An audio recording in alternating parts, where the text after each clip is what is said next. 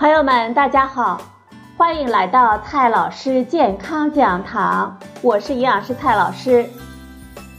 今天呢，蔡老师继续和朋友们讲营养、聊健康。今天我们聊的话题是草莓。草莓是蔷薇科草莓属种能够结出浆果的栽培种，还有其他呢很多的名字。包括凤梨莓、杨梅、蛇莓、地莓、蚕莓、士多啤莓、鸡冠果等等，产于亚洲、欧洲和美洲。目前呢，我们食用的草莓是野生的智利草莓和弗吉尼亚草莓杂交，经过不断的改良，品质优良的凤梨草莓呢，成为世界上的主要栽培品种。在我国的北魏时期。就有关于草莓的记载。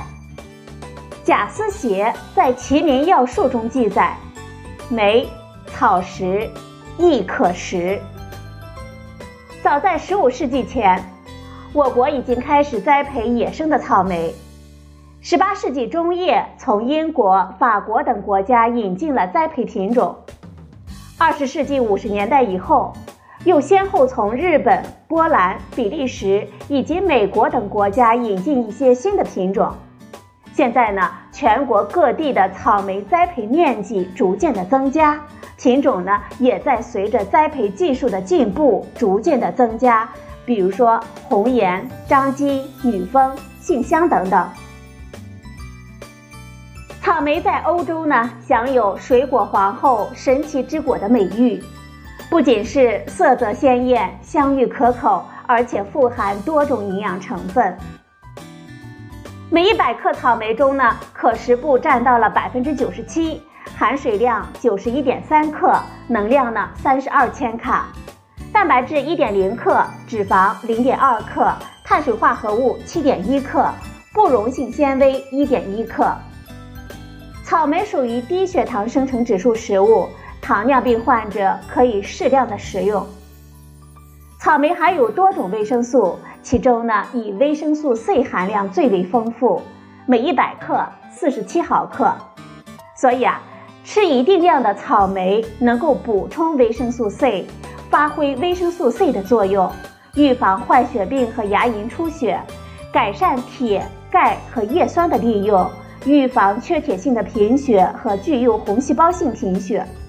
促进胶原蛋白的合成，增加毛细血管的韧性，预防骨质疏松，促进胆固醇的代谢，预防动脉粥样硬化。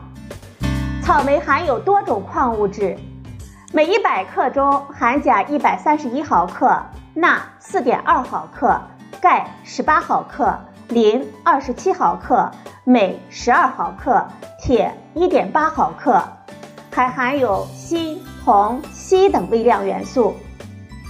草莓高钾低钠，非常适合高血压和水肿型肾病患者来使用。接下来，我们了解一下草莓抗氧化的两把刷子：多酚和维生素 C。草莓中的功能性成分我们不可忽视，丰富的多酚类化合物，如草莓酚酸类黄酮、草莓鞣花单宁。草莓原花青素、草莓花青素等等，它们具有抗氧化、防衰老、抗炎症、抗癌、抗突变、保护皮肤、改善消化系统的不良症状，预防慢性非传染性疾病，比如高血压、高血脂、心脑系统疾病等等。草莓中的维生素 C 也有清除自由基、抗氧化的作用。研究表明。草莓抗氧化能力呢是苹果、桃、梨、西红柿、柑橘和猕猴桃的两倍到十一倍，所以说长期处于高辐射环境工作中的人群啊，应该多吃一些草莓，来提高机体的抗氧化能力。草莓的挑选呢也是有绝招的，研究显示，红熟期，草莓中糖的含量增加。维生素 C 保持较高的含量，花青素含量呢也最为丰富，酚类物质和类黄酮的含量也较高。此时的草莓啊，香气浓郁，色泽鲜艳，营养价值较高。所以我们在购买的时候要挑选颜色鲜红、果实饱满、无破损的草莓。草莓呢，它属于浆果，含水量大，果皮薄，组织娇嫩，柔软多汁。受到机械碰撞呢，很容易破损腐烂，难以长时间的储藏来保鲜。所以啊，我们最好是现吃现买，享受美味的同时呢，又能最大限度的摄取营养物质。如果买多了，我们也可以放在冰箱里低温冷藏。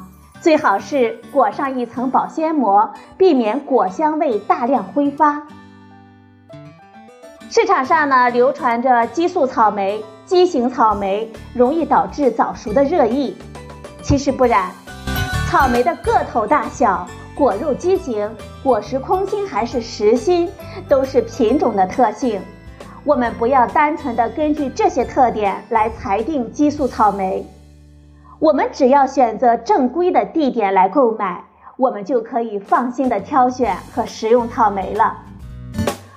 于吃草莓造成病毒感染的说法，其中呢主要是指诺和病毒，这是一种经过消化道途径传播的病毒，主要的症状有腹痛、腹泻、呕吐、低烧、肌肉酸痛等等。它的症状呢，一般是维持十二个小时到六十个小时，然后呢便会自行的消退，自限性非常的强。实际上，诺赫病毒的传播呢，一方面是由于感染者的粪便污染了草莓生长的土壤或者是水源，另一方面是由于吃草莓的人没有洗净草莓，把病毒吃下去了。其实啊，最近几年内。水产品、泡菜、瓶装水都曾经因为被诺和病毒污染，造成规模较大的食物中毒。治病的根源呢是病毒，而不是草莓本身。所以，朋友们，我们在购买草莓的时候，要选择正规的地点购买。挑选的时候啊，要选择颜色鲜红、果实饱满、没有破损的草莓，最好是现买。现吃，吃之前啊，一定要仔细的清洗草莓。今天的节目呢，就到这里，谢谢您的收听，我们明天再会。